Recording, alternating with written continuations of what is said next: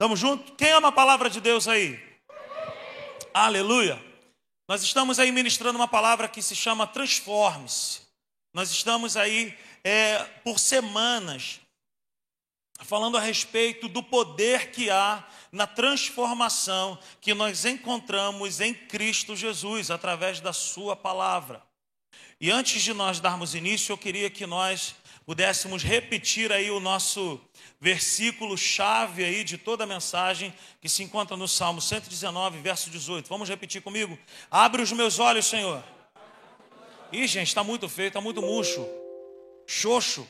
Vamos lá. Abre os meus olhos, Senhor. Para que eu possa ver as maravilhas da tua lei.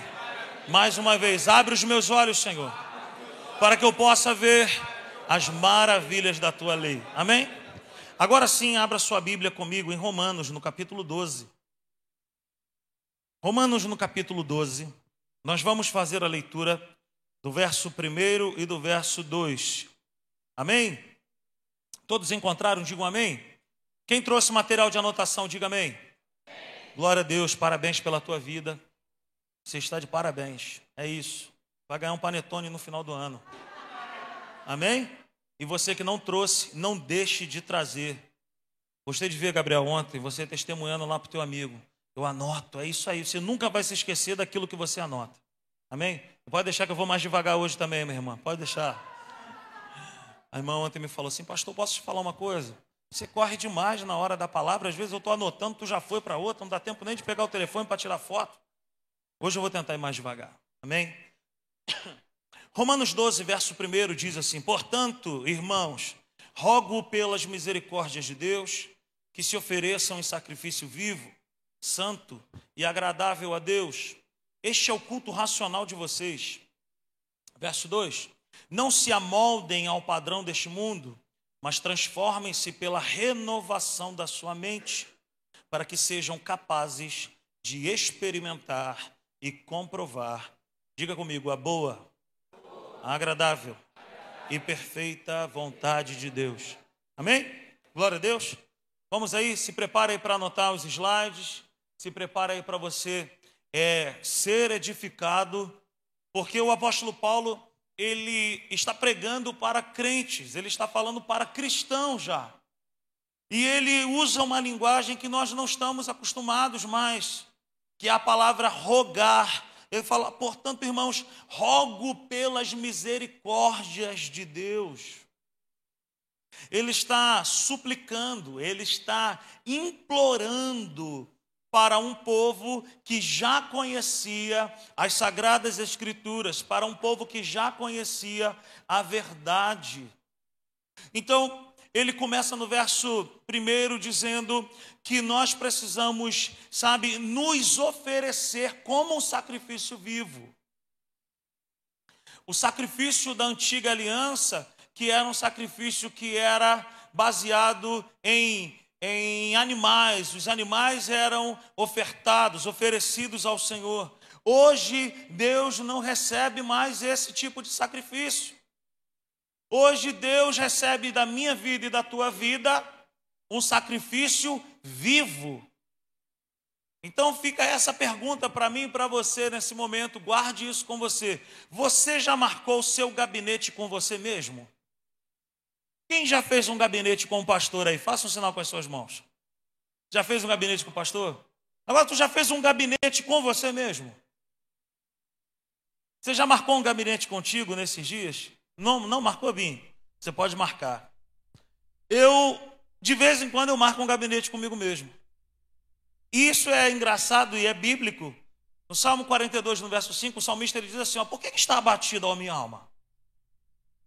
Ele faz uma pergunta para ele mesmo e ele mesmo responde. Ele fala: Por que está abatido a minha alma? Oh, não fica assim não. O Senhor é o meu refúgio, o Senhor é a nossa força, o Senhor é isso. Ele mesmo faz um questionamento e ele mesmo diz qual é a saída. O processo de transformação, o processo de renovação da nossa mente, na palavra de Deus, eu sempre gosto de falar isso. Renovação na mente, na palavra de Deus, se baseia nisso. em nós fazermos perguntas para nós mesmos, em nós sondarmos o nosso próprio coração. Como diz o salmista também, sonda-me, ó Deus, e conhece, vê se há em mim algum caminho mal. Ele está pedindo assim: olha para dentro de mim, vê se há alguma coisa que não está legal. Então, você já marcou o seu gabinete com você mesmo? Romanos, no capítulo 12, nesses dois versos que nós acabamos de ler, nós somos seres espirituais pensantes. O nosso culto, ele é um culto racional. Olha o que diz o apóstolo Paulo. Ele fala assim, ó: sacrifício vivo, santo e agradável a Deus, este é o culto racional. Nós somos seres espirituais pensantes. Nós não somos uma pessoa que aceitou a Cristo e agora sai engolindo tudo, aceita tudo, não. Nós pensamos naquilo que está escrito e nós pensamos naquilo que nós estamos pensando. Que doideira, hein? Diga para a pessoa que está ao seu lado assim: ó, pense no que você está pensando. Esse é o nosso culto racional. Fala para ele aí, Raiane. Fala aí, fala aí. Fala, amor, pense no que você está pensando.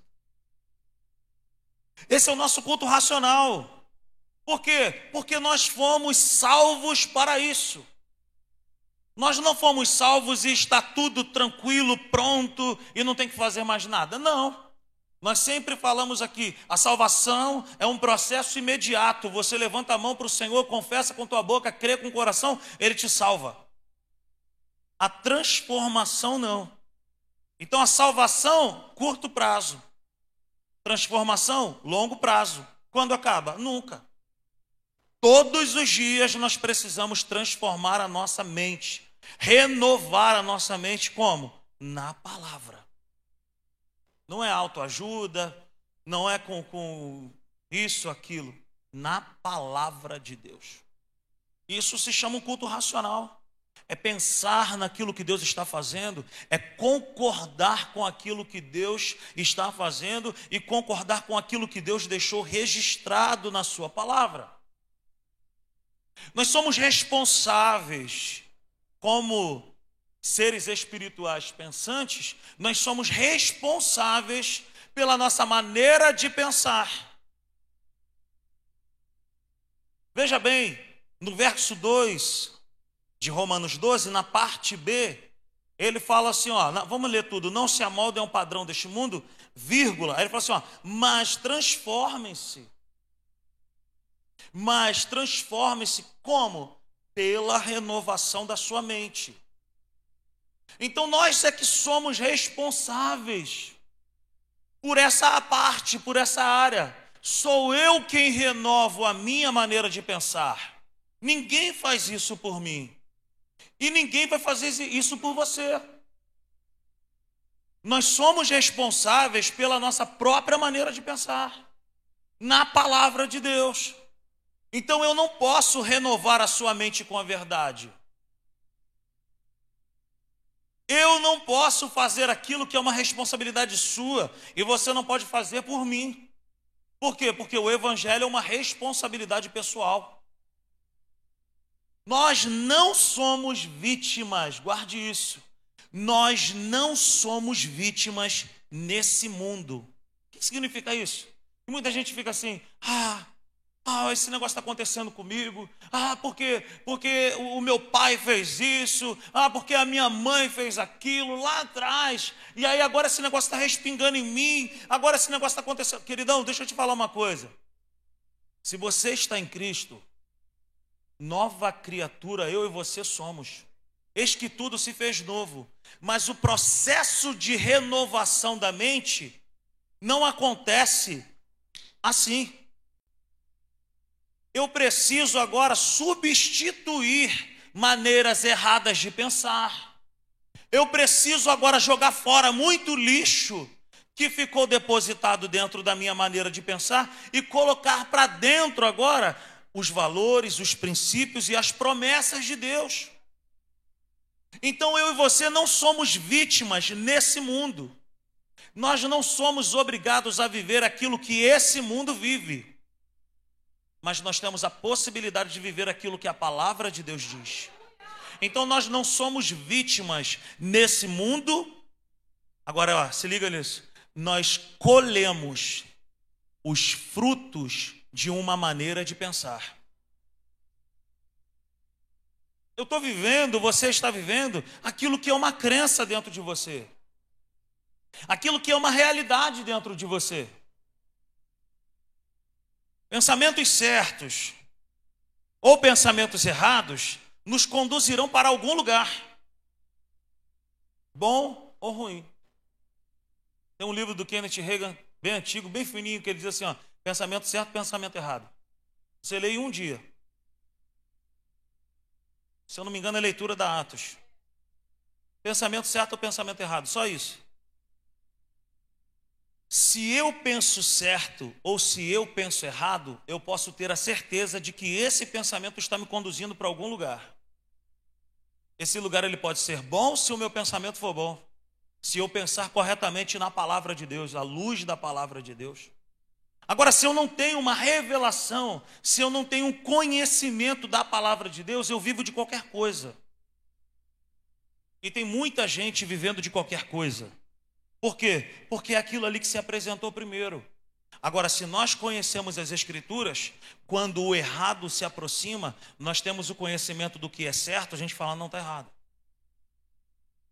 É a história do, do americano que de tanto que estudou a nota do dólar, ele foi contratado pelo governo para poder discernir se a nota era verdadeira ou falsa. E aí vendavam os olhos dele, a nota passava na mão dele, e aí ele falava: essa, essa é, é, ela é certa, ela é verdadeira. E aí, pô, acertou. E essa aqui, verdadeira. E acertou. E essa aqui é verdadeira, acertou. Bota uma falsa agora. E essa, essa é falsa. Desgramado. Bota outra falsa. O cara acertou todas. E aí perguntaram para ele: vem cá, como é que tu acerta tudo? Ele falou: porque eu estudei muito a verdade. Eu estudei muito a nota verdadeira. O que, significa isso? Ele não ficava preso estudando a nota mentirosa, a nota, verdade, a nota que era falsa. Ele se prendeu, ele se dedicou em estudar aquilo que era o correto. Se eu e você nos atentarmos em meditar na palavra, se eu e você nos atentarmos a abrir a Bíblia e ler a Bíblia e entender que a Bíblia é um livro, mas não é um livro como qualquer um livro, ela é a palavra de Deus, ela não contém só a palavra de Deus, ela é a palavra de Deus. Se eu e você nos entendermos essa realidade, querido, nós não vamos ser levados para o buraco. Nós não vamos passar por situações onde nós vamos ser ludibriados, por quê? Porque a palavra de Deus é viva e eficaz. A palavra de Deus é viva, ela se move. Como que eu renovo a minha mente? Na palavra. Ontem eu fiquei muito feliz, estava falando com a Natália. Nós temos aqui o Rafael França e a Rebeca, que, que a Rebeca é, é, é esposa de, de, atleta de futebol, é família de jogador de futebol, é profissão esposa, além dela ser uma baita de uma maquiadora, é esposa de atleta de futebol. E ontem o Rafael estava no, no, no evento dos jovens ele falou assim: Cara, me ajuda em oração. Porque eu tenho duas propostas diante de mim aí para ir para fora do, do, do Rio. E eu quero saber qual é a vontade de Deus. Queridos, se você tiver essa dedicação de investir tempo e falar assim: Senhor, eu não estou com pressa, porque eu sei que o Senhor se move no tempo certo. Revela a tua palavra no meu espírito revela a tua palavra. E nós saímos, oramos, e hoje ele falou assim: não, cara, no meu coração é para tal lugar. Então, amém. Vai, não vai te faltar nada, Deus suprirá as tuas necessidades. Por quê? Porque quando nós estamos debaixo do governo do Espírito e debaixo da orientação da palavra de Deus, cara, Deus ele é por nós. Então pense nisso, ó, pensamentos certos ou pensamentos errados nos conduzirão para algum lugar, bom ou ruim. Eu quero te fazer uma outra pergunta. Você já teve uma conversa difícil com você mesmo? Tu já teve uma conversa difícil com você mesmo, onde você olha para dentro de você e fala assim: olha só, isso não pode ficar dentro de mim. Eu já falei aqui algumas vezes que eu, há um tempo atrás, eu tinha um problema sério com inveja. Eu sentia inveja. Até o dia que eu tive uma conversa muito difícil comigo mesmo. Estava eu, eu mesmo e o Espírito Santo. Eu falei, a gente precisa resolver esse negócio aqui. Porque a palavra do Senhor diz que inveja é uma obra da carne. E eu não sou mais da carne. Eu preciso viver o fruto do Espírito. E quando eu tive essa conversa comigo mesmo e com o Espírito Santo, o Espírito Santo ele me orientou a vencer a inveja. E a gente só consegue vencer a inveja celebrando a vitória de alguém. Talvez você diga assim: caraca, o cara é pastor e está falando, é, eu estou falando isso aí porque eu não tenho capa de super-homem. Eu sou igual a você, gente. Se você me visse hoje lá no ginásio do Olaria, hoje no jogo do Nicolas e do Tito, e se você visse essa menina que está dando essa risada, a gente reclamando com a arbitragem. Esses dias o treinador lá do clube falou assim: Cara, me ensina a xingar em evangélico. falou assim: vocês não falam um palavrão, cara. Mas vocês conseguem falar alguma coisa. E a Natália ela fica na beira do, do, do ginásio: Vai nascer de novo. Vai ser nova criatura. Você precisa nascer de novo, de novo. Sabe o que é isso, gente? É o Espírito Santo dentro de nós. Dá vontade de falar uma besteira, mas o Espírito Santo ele coloca um freio. Então, nós precisamos constantemente ter essa conversa que é difícil. De sondar o nosso coração e falar assim: peraí, cara, eu estou na igreja, eu caminho com Cristo, eu, eu participo das coisas. Cara, mas isso aqui não pode permanecer em mim, cara. Isso aqui não pode mais fazer parte da minha vida. Eu não posso mais tolerar esse tipo de coisa. E aí eu queria que você abrisse a sua Bíblia comigo, lá no Evangelho de Lucas.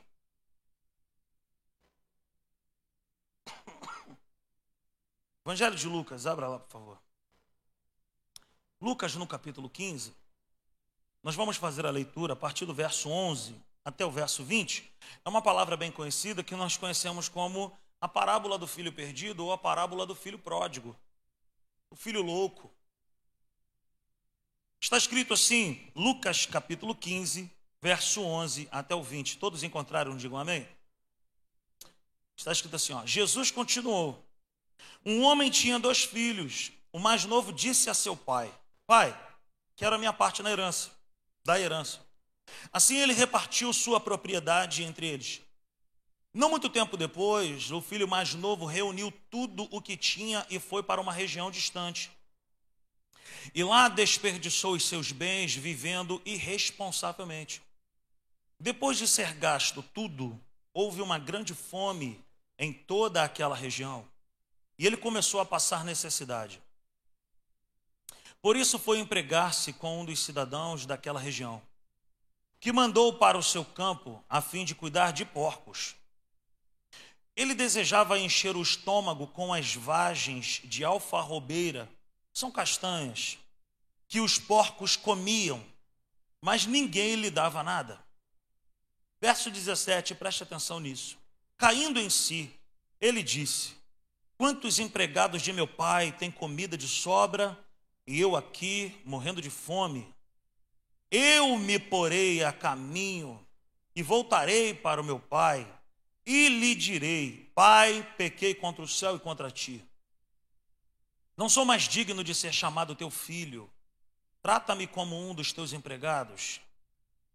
Verso 20: A seguir, levantou-se e foi para o seu pai.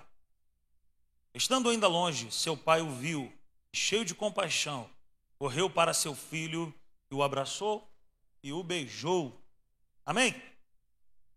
Nós conhecemos bastante. Hoje a gente estava tomando café, a Natália, e eu estava é, compartilhando com ela algumas coisas aqui desse texto pequeno que nós acabamos de ler.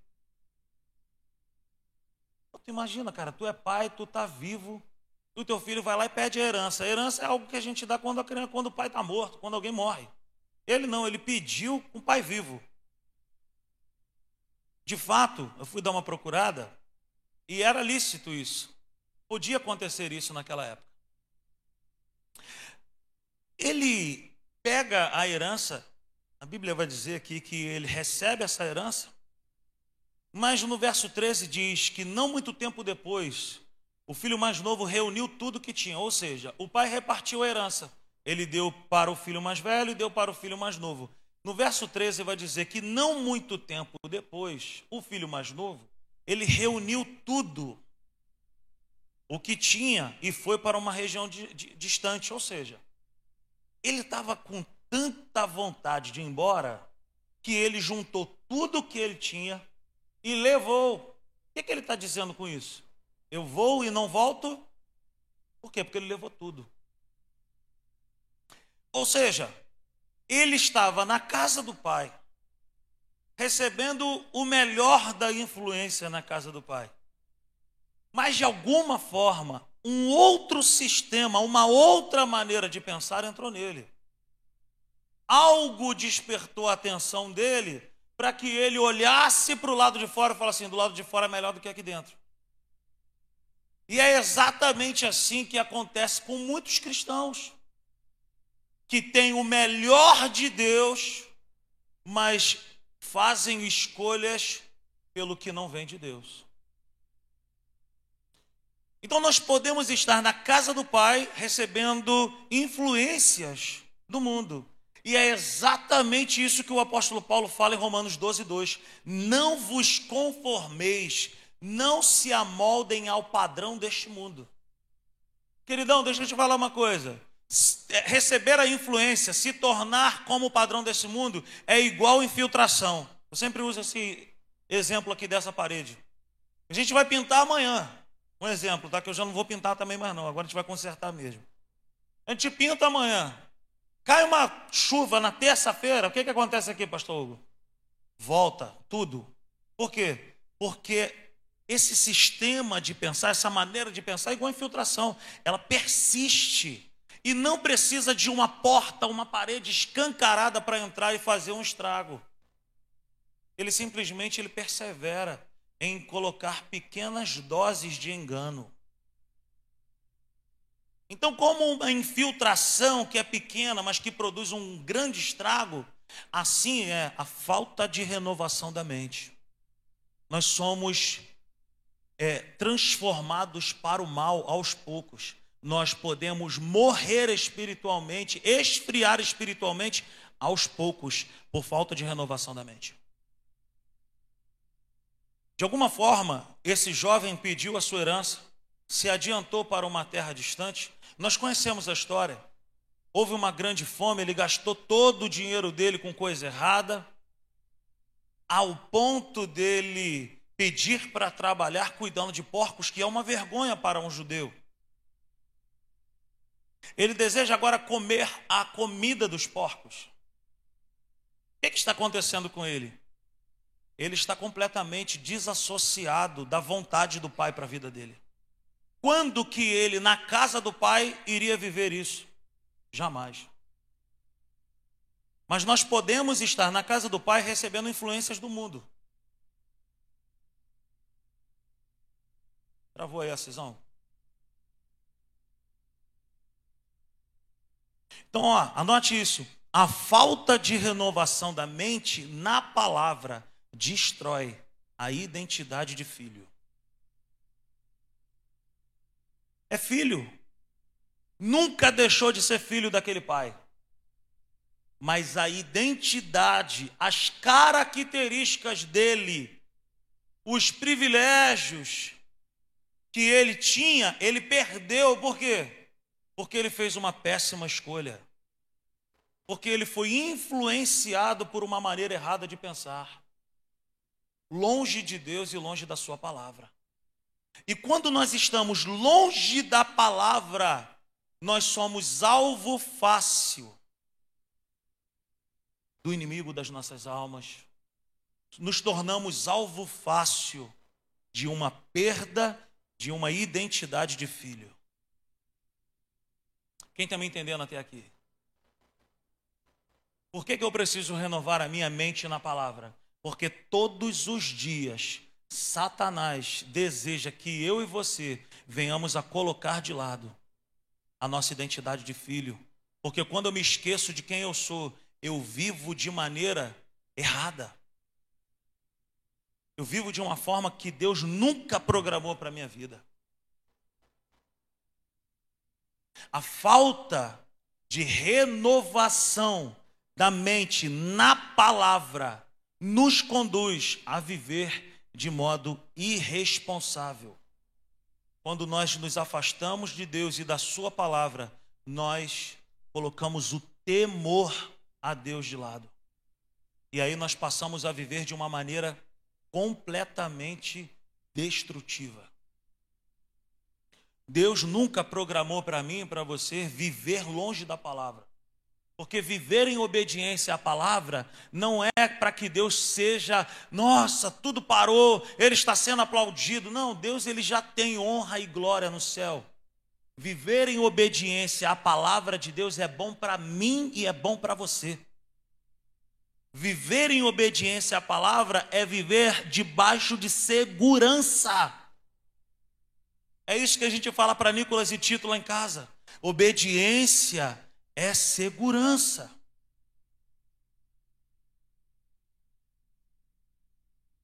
Obedeça a palavra. Renove a sua mente com a palavra. Sonde Tenha conversas difíceis com você mesmo. Olha para dentro de você e pergunta: por que, que eu estou pensando isso? Da onde que veio isso? Que sentimento é esse? Que pensamento macabro é esse? Nós precisamos renovar a nossa mente constantemente com a verdade. E a palavra de Deus é como um espelho, a palavra de Deus é como uma espada. A palavra de Deus revela as nossas imperfeições, porque é o espelho, e a palavra de Deus corta essas imperfeições, porque ela é uma espada.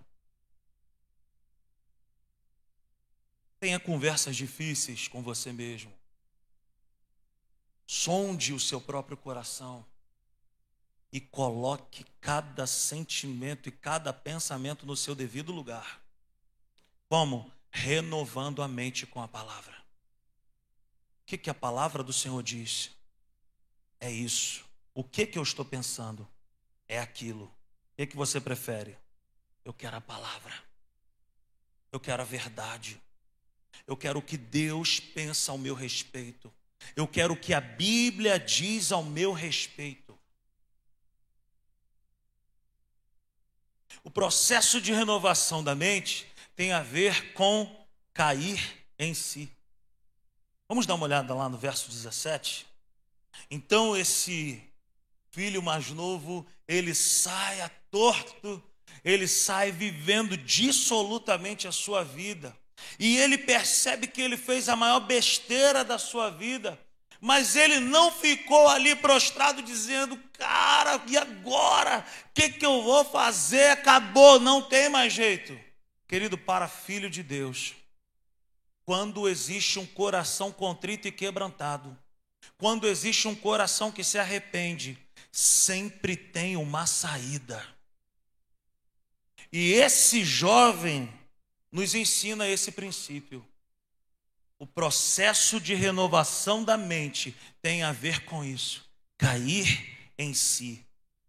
Verso 17: Caindo em si, ele disse. Ninguém chegou para ele e falou: Rapaz, você tem tudo na casa do teu pai. Você lá tem tudo do bom e do melhor. Toma vergonha na tua cara, larga esse estilo de vida doido, sai fora disso. Não, ninguém colocou o dedo na cara dele para falar para ele.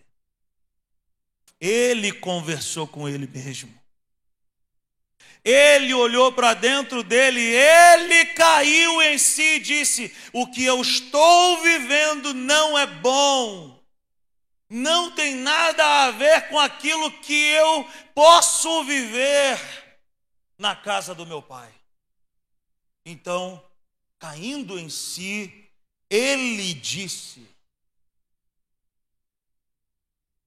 Pessoas imaturas são pessoas que vivem se baseando naquilo que alguém diz para você. Como criança, sai daí, Tito. Sai daí, Nicolas. Desce daí, Tito. Não bota a mão aí, Nicolas. Por quê? Porque são imaturos, são crianças. Precisa de alguém maduro, de alguém adulto para poder orientar. Agora, com gente madura, é insuportável nós chegarmos e falar: para com isso, para de pensar assim, 40 anos. Para com isso, para de brigar com isso, 50 anos. Para com isso, 60 anos de casado brigando igual um garotinho, uma garotinha. Meu irmão, minha irmã, em nome de Jesus, se você é uma pessoa que o tempo inteiro pessoas procuram para te dar conselho, não significa que você é muito querido ou querida. Significa que você é imaturo ou imatura. Se você vive recebendo conselho o tempo inteiro, pare, marque um gabinete com você mesmo. Conversa, bota um bolo lá na mesa da Maria Gorete ou da Ju, bota lá um bolo de laranja molhadinho, me chama, eu posso participar. Mas bota um café lá, senta você com você mesmo e o Espírito Santo e coloca a conversa em dia e coloca para fora aquilo que precisa ser colocado para fora. Caia em si. Esse é o processo da renovação da mente. Cair em si é conversar consigo mesmo e comparar o momento atual com a vontade de Deus. Ei, peraí. Pô, na casa do meu pai, até os empregados comem melhor. Na casa do meu pai tem, tem, tem lugar para dormir, tem tudo lá. Eu estou vivendo aqui, eu não deixei de ser filho, mas eu estou vivendo como um mendigo.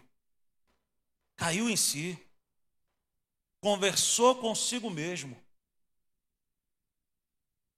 comparou aquilo que ele estava vivendo com aquilo que ele vivia. Faça comparações. Faça comparações com aquilo que você está vivendo hoje, com aquilo que está escrito nas Escrituras. O que, que Deus diz a respeito da sua saúde? O que, que Deus diz a respeito da sua vida conjugal? O que, que Deus diz a respeito dos seus filhos? O que, que Deus diz a respeito da sua vida financeira? O que, que Deus diz a respeito da sua vida interior? O que, que Deus diz a respeito da sua vida profissional? Faça comparações. Converse com você mesmo. Chame o Espírito Santo, porque Ele é o Senhor da verdade. Ele nunca vai dizer algo para te agradar, ele sempre vai falar aquilo que eu e você precisamos ouvir, porque Ele é o Espírito da verdade. E o Espírito Santo é o maior barato, porque ele nunca vai passar pano quente na tua cabeça, nem na minha. Então converse com você mesmo. Travou aí, mano.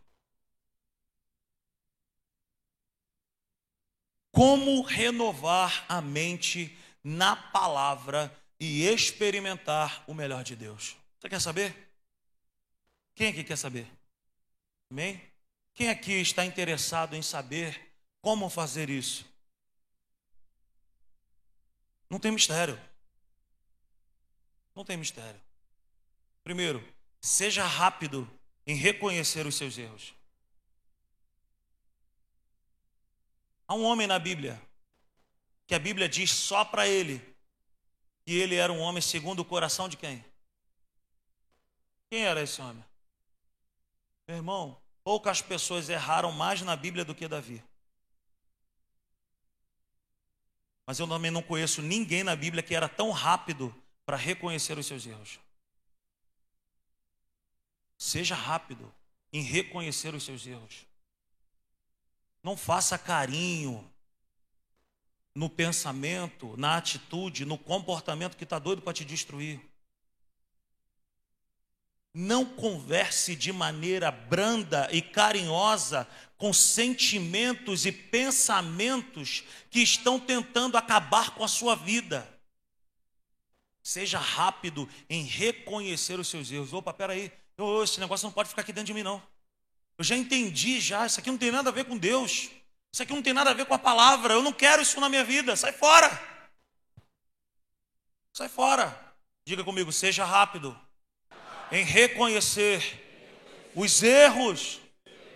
Aleluia. Dois, seja humilde para se arrepender e mudar a rota. Seja rápido para reconhecer e seja humilde para se arrepender. Peça perdão a alguém, peça perdão para Deus, se humilha diante de Deus, falando: Senhor, eu estou errado e o Senhor está certo sempre. Eu errei, eu quero me arrepender aqui diante de ti e eu quero mudar essa rota. Eu não quero ficar aqui só com remorso, chorando por algo que eu fiz. Não! Eu quero mudar a rota. Eu quero mudar o meu destino. Eu quero mudar o caminho. Estava ministrando aqui para os meninos, para os homens aqui, os meninos, para os homens da mentoria. E eu estava falando, dando um exemplo, o que, que era arrependimento na prática. Arrependimento na prática é o seguinte: você pegou o teu carro, estou aqui ilustrando uma cena, tá? Vou sair de férias aí, chega para Natália, Natália, vamos lá para casa da, da, da, sua mãe, da minha sogra, vamos? São Fidélis, oh maravilha! Banho de rio, cachoeira, pipoca da Solange, enroladinho de queijo e presunto à noite, maravilha, coisa boa. Jogo bola com os meninos, ando igual um índio, descalço. Amo aquele lugar. Peguei o carro, abasteci, enchi pneu, troquei o óleo, fiz tudo. Peguei o carro, botei o carro na Rio Santos aí. Fui embora. Peguei ali a Avenida Brasil, Santa Cruz, um Itaguaí, fui embora. Coroa Grande, Mangaratiba. E a Natália está olhando para o meu lado e dizendo: está indo para São Fidélis mesmo? Porque São Fidélis não tem praia, não. não. Eu estou vendo esse oceano aí do nosso lado esquerdo. Eu falei, caramba, errei o caminho. Errar o caminho, querido. Falhar. Acontece. Aí, existem pessoas que têm um remorso terrível, porque errou, encosta o carro, ah, ah, acabou a viagem. Acabou. Pega Nicolas e Tito, pega um ônibus desse aí, acabou a minha vida. Não. O que, que tem que fazer? Ô, Natália, me perdoa. Eu errei aqui o caminho. Mas eu me arrependo. Eu vou encher o tanque novamente. Eu vou fazer a manobra. E eu vou fazer o caminho certo agora. Pode até demorar um pouco mais, mas nós vamos chegar no nosso destino. Aí tu sim, pega, volta a Avenida Brasil, pega a ponte BR-101, São Gonçalo, ô oh, glória, aleluia. Para ali na Vacaria do Sul ali, paga a churrascaria para a mulher, ô oh, glória, aleluia, vai embora, mais cinco horas de viagem tu tá lá. Mas aí o que, que aconteceu? Teve problema? Teve, mas teve arrependimento, teve mudança de rota. Então, quem se arrepende não fica chorando. Pode até chorar, mas não fica chorando sem mudar o caminho. Se arrependeu? Atravessa a rua, faz a manobra, bota o caminho certo que você vai chegar. Quem entendeu isso aí? Três, Compare o momento atual com a vontade de Deus na palavra. Espera aí. Rodrigo, a Natália, Pastor Hugo está sempre falando a respeito desse negócio de viver a palavra. Quais são as promessas de Deus para mim? O que que Deus diz a respeito da minha família aqui? Eu preciso comparar isso que eu estou vivendo com aquilo que está escrito. E eu fico com aquilo que está escrito. Amém ou não amém? Faça comparações. Agora, só sabe fazer comparações boas quem lê a palavra. Não adianta, meus irmãos, se você não lê a verdade, se a Bíblia é como um pé de coelho numa estante da sua casa, se a Bíblia é como um olho de boi atrás de uma porta, se a Bíblia é como um, sei lá o que aí para você na tua casa, a Bíblia não serve de nada, querido. Palavra de Deus é a palavra de Deus viva em mim e em você. Use a palavra de Deus. 4, verso 18.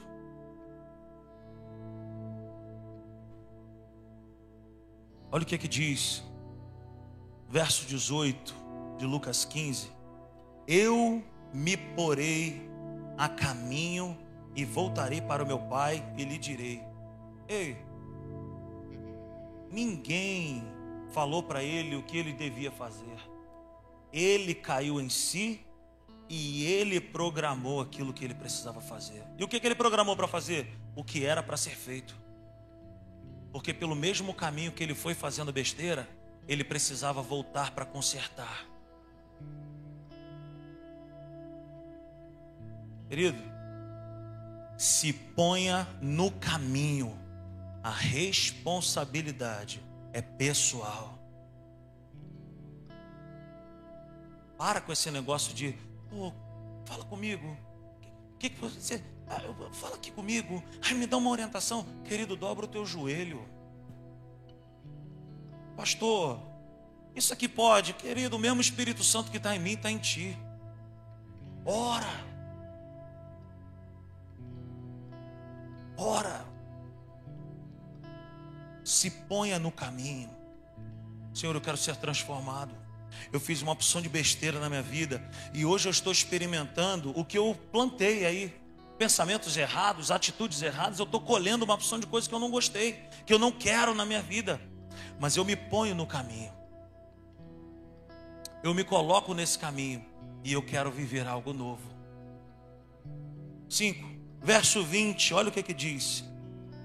A seguir. Então, primeiro, ele se pôs no caminho. No verso 20 está escrito: a seguir, levantou-se e foi. Olha que legal.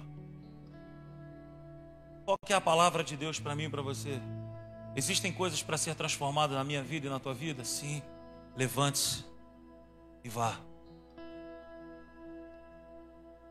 Levante-se e vá. O Evangelho é uma atitude prática de mover-se e não ficar esperando.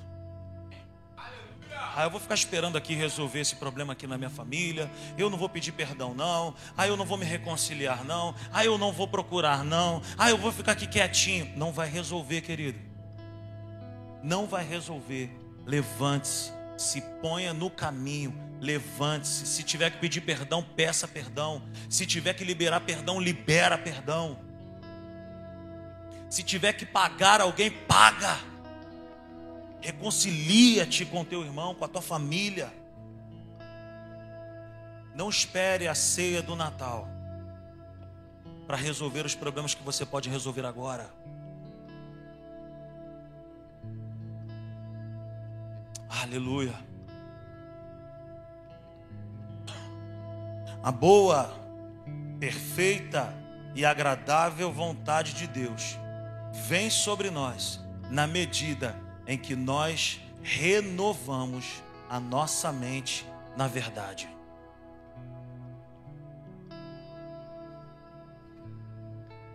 Ninguém vai viver a boa, perfeita e agradável vontade de Deus sem antes renovar a sua, a sua mente na verdade, na palavra. Não é a Bíblia que vai se adaptar a mim e a você. Não é a igreja que vai se adaptar a mim e a você. Não é Jesus que vai se adaptar a mim e a você. Somos nós que devemos estar como um vaso nas mãos do oleiro. E se for necessário, peça para ele, Senhor, quebra, faz algo novo porque eu não quero ser um vaso de desonra, eu quero ser um vaso que glorifica e honra o teu nome. Aplauda a palavra do Senhor nessa noite.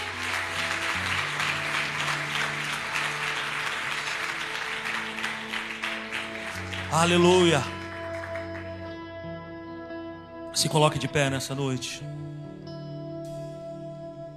Oh Espírito Santo.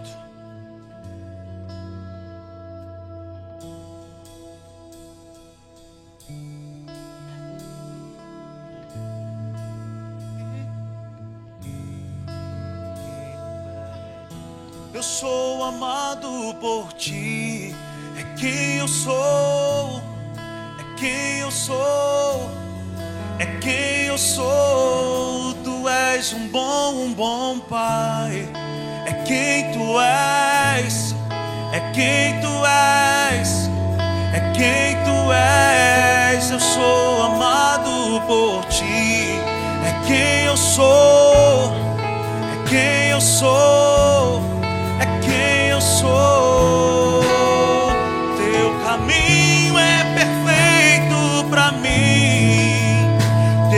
Caminho é perfeito para mim.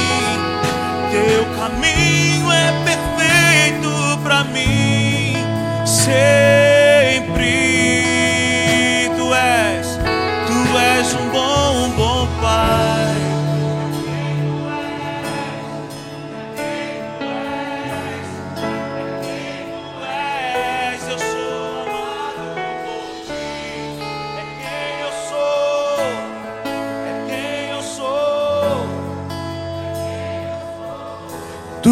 És um bom, um bom pai.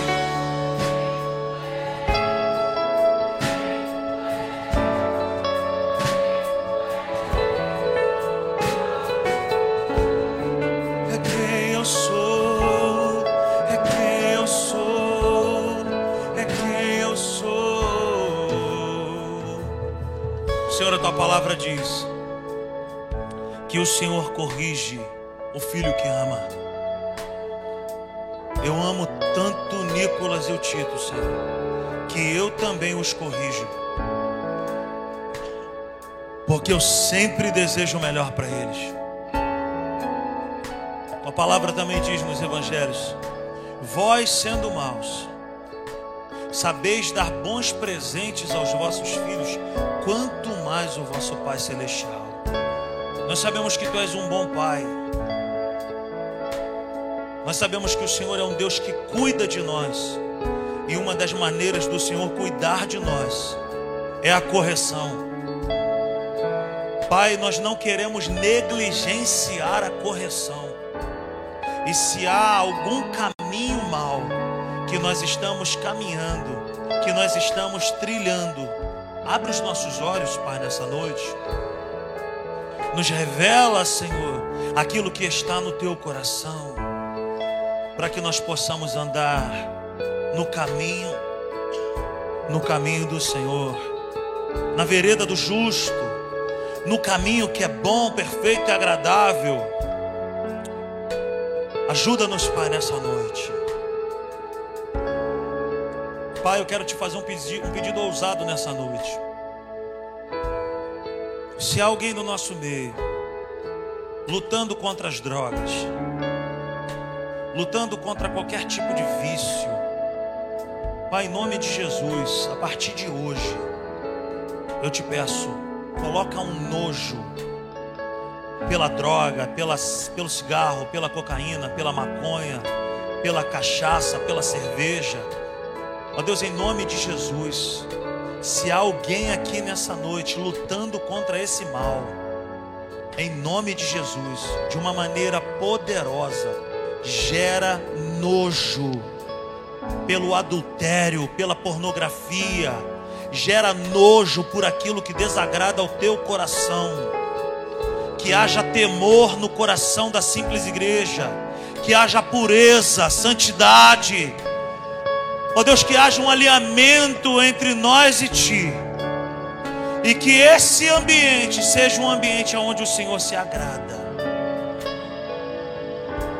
Começar de mim, Senhor, a começar desse altar, desse púlpito. Limpa nosso coração, limpa as nossas mãos. Porque nós não queremos brincar de evangelho, Senhor.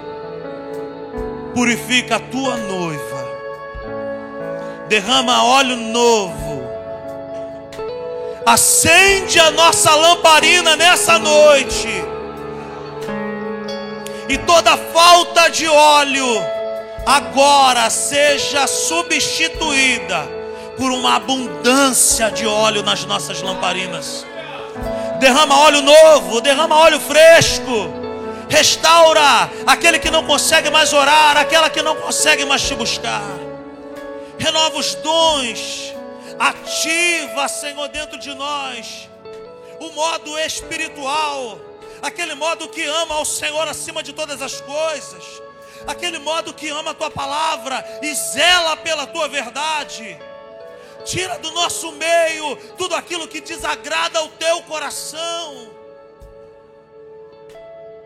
E que haja pureza e santidade no meio de nós.